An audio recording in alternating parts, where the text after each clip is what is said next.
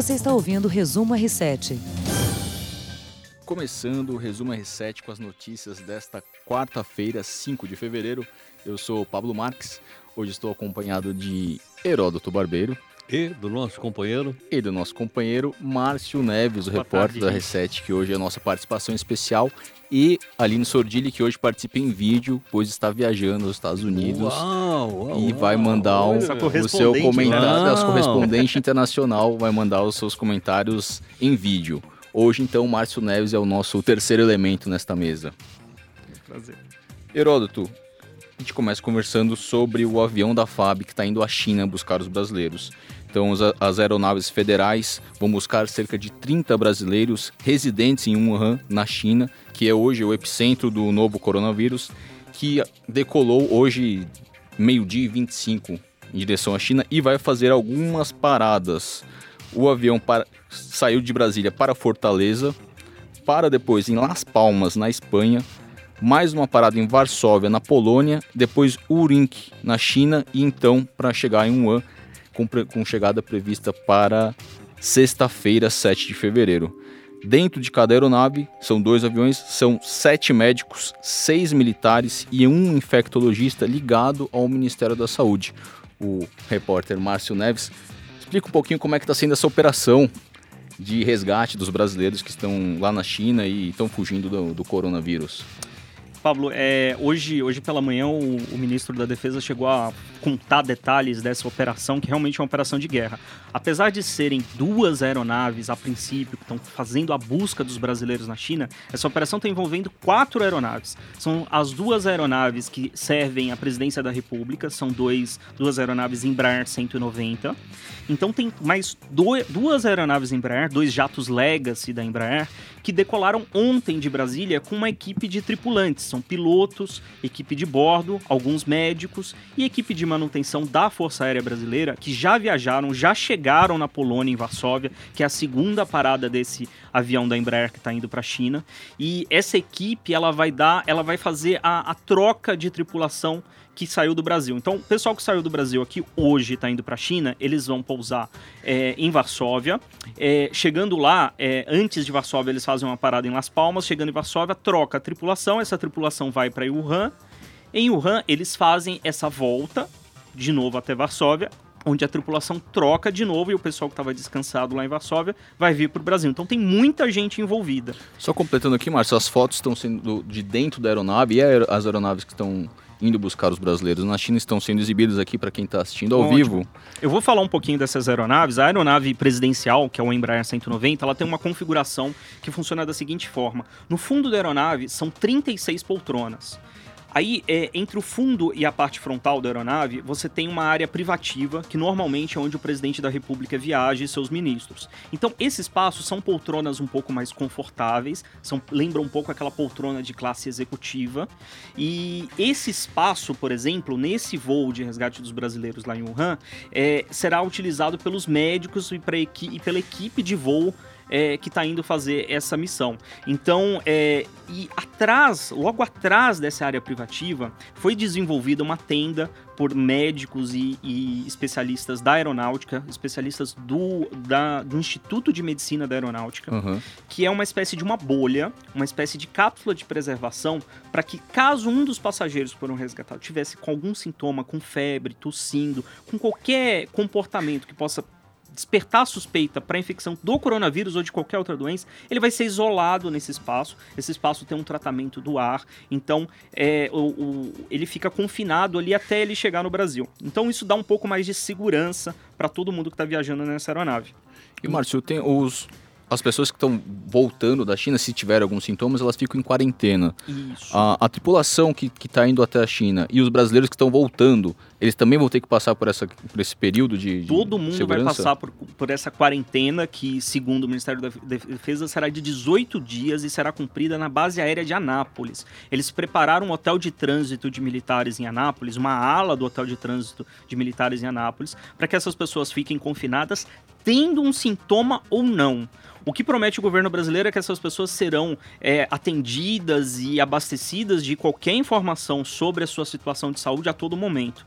É, só para finalizar um pouquinho sobre essa operação de guerra que foi montada pelo governo para resgatar, esse voo que foi, a gente está falando aí de um percurso de mais ou menos cerca de 18 mil quilômetros entre o Brasil e o Wuhan. É, desses 18 mil quilômetros aí, a FAB está planejando uma missão de 62 horas. Essas 62 horas serão 47 horas só de voo. E, e nesse processo de operação, assim, é, está previsto aí que as aeronaves vão gastar uma aeronave, cada aeronave desse VC2 Embraer, eles vão gastar cerca de 100 toneladas de combustível é, para percorrer esses 18 mil quilômetros que separam Wuhan e, e, o Brasil. Uma dúvida que eu fiquei, acho que o Heródoto também deve ter ficado curioso, são muitas paradas, né? Para em Fortaleza, para em Palmas, é, em Las Palmas, né, na Espanha, Isso. em Varsóvia, em Urinque, é, é, normal todo esse tipo de todas essas paradas ou é, também faz parte da operação? E Não, é, essa, essas paradas elas são fundamentais para abastecimento e cheque da aeronave. Essa aeronave, é um Embraer VC2, ela tem uma autonomia de 4 mil quilômetros de voo. Então, é, são no total 18 mil. Então, essas paradas são paradas técnicas, especificamente para abastecimento e checar se está tudo bem no voo. Em Varsóvia tem uma parada adicional, que essa deve ser que tem mais tempo, uhum. que é para troca de tripulação da aeronave, ou seja, para trocar piloto, copiloto e eventual equipe de apoio do voo. Então, é, é essa parada é uma parada programada e é normal na aviação. Quando você tem um avião que não consegue percorrer longas distâncias diretamente, isso é necessário e fundamental para a segurança do voo também. E, Heródoto, acho que uma coisa que é importante dizer também é que os brasileiros que têm os sintomas, eles não vão poder deixar a China, né? Eles vão continuar por lá, somente os brasileiros que estão saudáveis, sem sintomas, sem, uh, pelo menos até o momento do embarque, que vão voltar ao Brasil, né? Sabe o que me chama a atenção nisso tudo? Os outros países estão fazendo exatamente a mesma coisa. E ninguém está fazendo operação de guerra. O que, que, é isso, gente? Esses aviões não são adequados para esse tipo de, de, de missão. Esses aviões são de pequeno, de pequeno alcance, 4 mil não é nada. Ficaria muito mais barato se o governo brasileiro alugasse um avião de longo alcance, sem parada nenhuma, ia direto lá, trocava a tripulação, pagava os caras e eles vinham de volta. Vou acrescentar, a Força Aérea Brasileira tem aeronave que percorre que longo faz alcance, trajetos sim, mais longos. que faz trajeto mais longo. Uma delas, inclusive, é alugada. Porque. Então, não, eu não sei por que tanto, é. João. Eu, uma, eu tô achando espetáculo, desculpe, hein? Tô falando aqui como, como como leigo. Tá parecendo um espetáculo isso, pô. E é, é interessante. É, é, é, Pessoal, é só alugar um avião aí, ou de, de uma empresa nacional ou internacional, os caras vão lá e não precisa fazer parada técnica em nenhum lugar, pô. Sim, você, você vai direto. direto. É, agora vai fazer parada, não sei aonde. Claro, esses aviões são de pequeno, de pequeno alcance. Não tem autonomia para um não, tem, não, tem autonomia. não tem autonomia. Eles um... não são adequados para esse tipo de, de coisa. Desculpe. Eu, Chama a atenção que é, foram colocados a disponibilizar para fazer essa missão aeronaves da Presidência da República. A Presidência da República tem uma aeronave que voaria com uma escala menor, ou seja, ela precisaria fazer tem um 300, escola, tem um, que é um, tem um Airbus, A319. A319, isso. exatamente. No lugar dos que, dois Embraer é, que voa um pouco mais, mas também não voa mais de 6 ele, mil. Ele chegaria pelo menos aí até, até a Polônia direto. Exato. E depois... Seria... Que é o avião que, que os presidentes costumam usar Sim. quando vão fazer. Esse é um avião presidencial em, mesmo. É. Agora, eu tô vendo os ingleses indo lá. Tô vendo outros povos indo lá. E não tem nenhuma operação de guerra. Sim. Que operação de guerra é essa? Vou acrescentar, recente o Brasil comprou uma aeronave que tinha condições de voar direto para lá, que é o KC-390 também da Embraer. Que é o, o, cargueiro, ele tem condições de transportar pessoas. E transportariam todos? Transportaria 30 todos pessoas. as 30 pessoas. Porque a gente está mobilizando, pelo, segundo as suas informações, quatro aeronaves. Isso. Do... Com uma só nós faríamos a mesma coisa. Entendi. Com uma é aeronave, tudo muito estranho. com uma aeronave nós faríamos a mesma coisa. Vamos botar quatro. E mais as tripulações?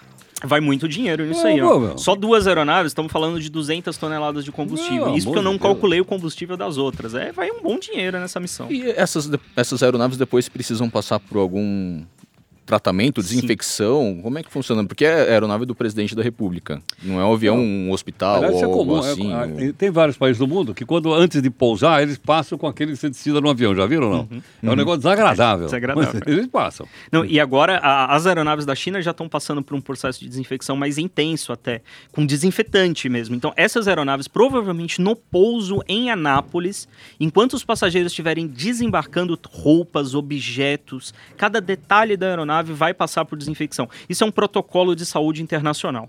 quem começou a escutar agora, Anápolis fica a 160 quilômetros de Brasília. Porque então, é só para você situar, tem uma base aérea da É FAB onde são ali. os caixas da FAB. Exatamente. E é ali que as pessoas Bem vão lembrado. cumprir essa quarentena. Então, só para localizar no mapa ali onde que vão ficar essas pessoas. Bom, outro assunto polêmico que nós estamos acompanhando, eu conversei com o Heródoto ontem sobre isso, sobre o caso da família Gonçalves. O Márcio também tem acompanhado bem de perto essa, é, essa crescente dessa, desse Equipe crime. de cidades do R7 debruçada nesse caso lá também. Então, agora o Juliano, que foi o terceiro suspeito preso pela polícia, inclusive foi ontem essa, essa prisão, é, ele participou do, do assassinato de Flaviana Gonçalves, Romoyuki Gonçalves e do Juan Gonçalves, de 15 anos, o filho mais novo do casal. E agora, em depoimento, ele confirmou que a Karina, que é a, a mulher de Ana Flávia Gonçalves, participou do sufocamento de pai e filho com sacos plásticos dentro de casa antes da chegada da mãe, que ainda teve ainda tem uma morte ainda que não foi esclarecida. Triste, né? Muito triste.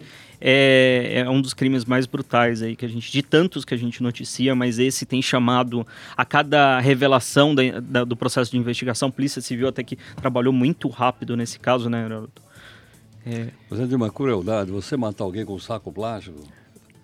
Matar, logicamente, que é uma crueldade, como sempre. Mas a meta, é- agora, com um saco plástico, gente. chega. Imagine, imagine a angústia da pessoa. Sim. Ela. E ainda sendo alguém tão próximo, eu vi algumas entrevistas de, Nossa, mãe.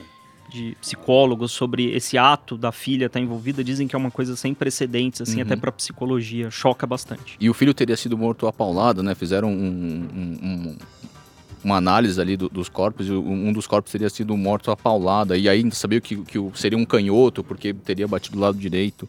São Então- detalhes chocantes de um crime brutal, né? E a cada dia a gente tem um detalhe mais impressionante de- Ah, desse assassinato de uma família, né? Um pai, uma mãe, um filho de 15 anos, um, um adolescente. E, e ainda forjaram ali um roubo, né? Roubaram um eletrodoméstico, 8 mil reais, dólares, joia, uma arma que estava dentro do cofre.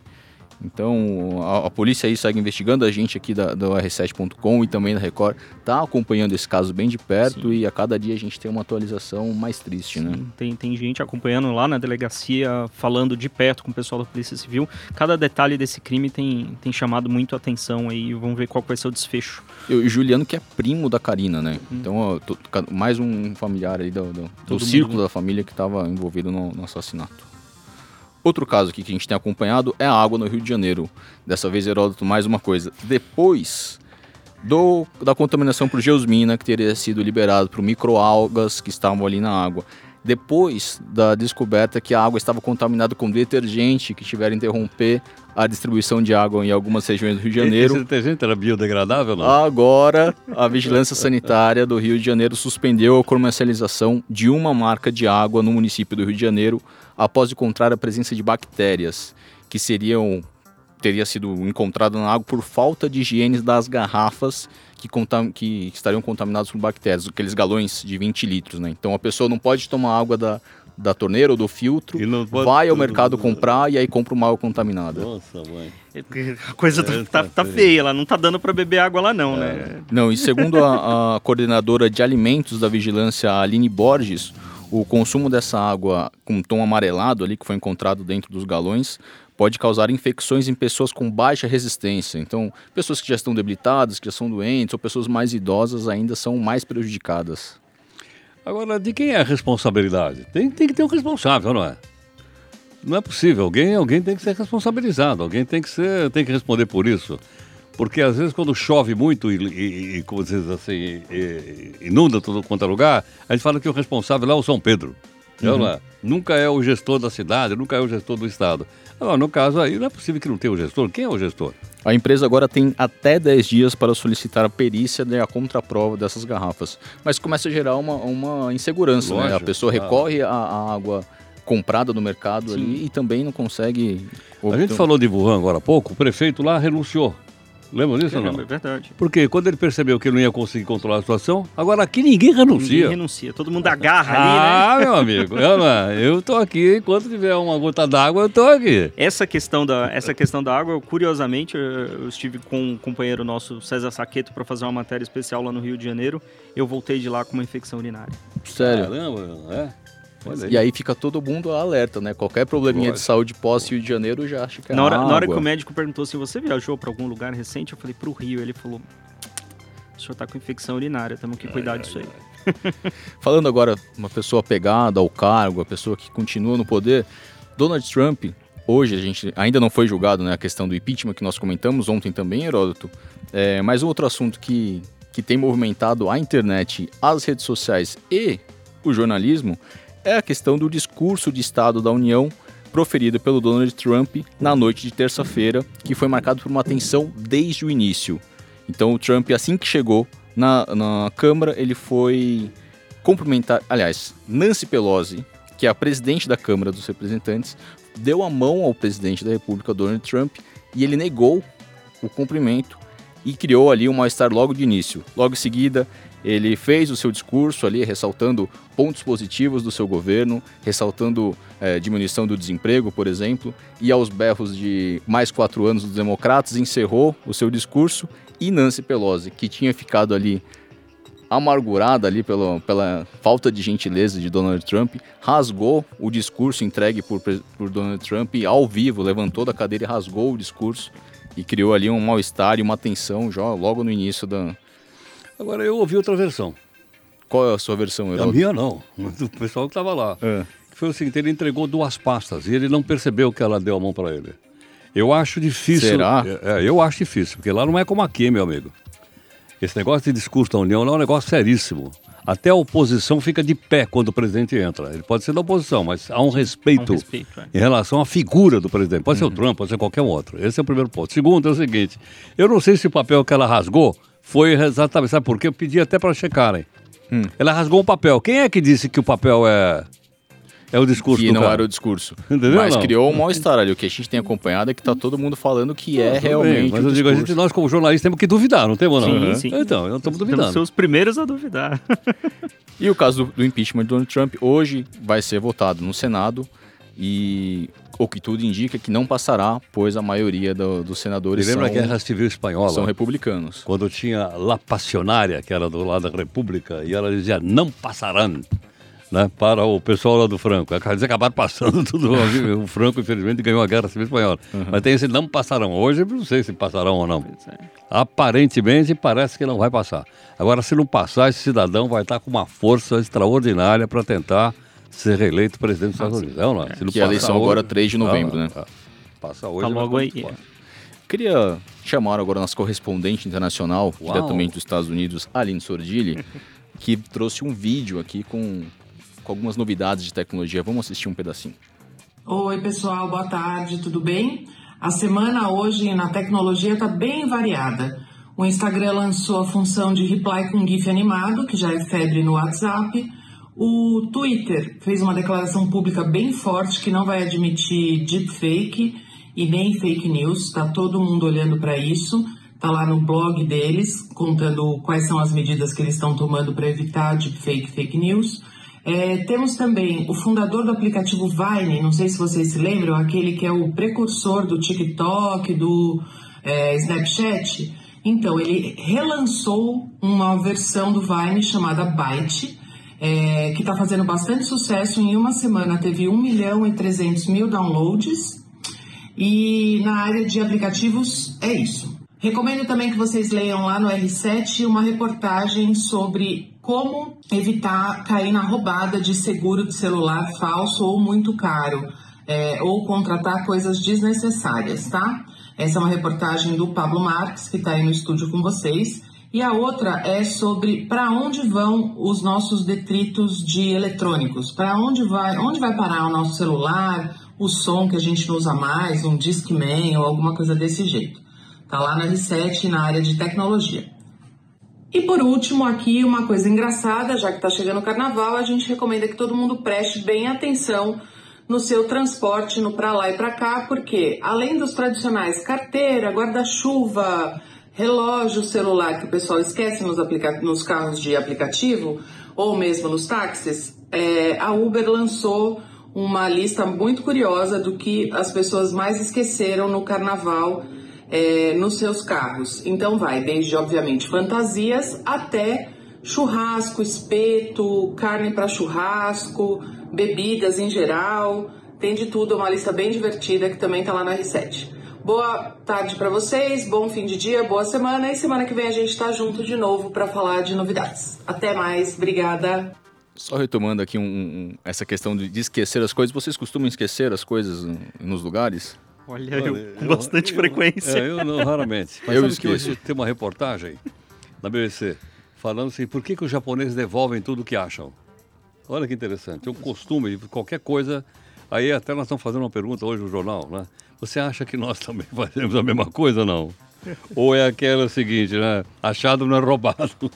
Agora, a lista da Uber aqui, o item mais esquecido nos carros são celulares, depois carteiras e fechando aí o pódio chaves.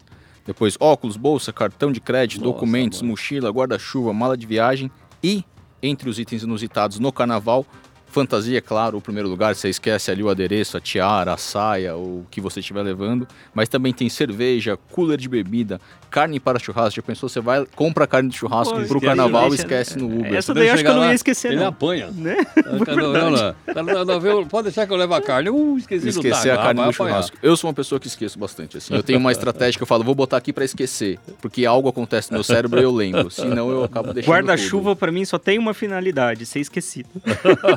Eu já nem uso para evitar. É isso, acesse o r7.com, siga as redes- os perfis nas redes sociais, acompanhe a gravação do nosso podcast todos os dias às 5 horas da tarde e amanhã estaremos novamente aqui no Resumo R7. Boa Tchau. tarde. Você ouviu Resumo R7.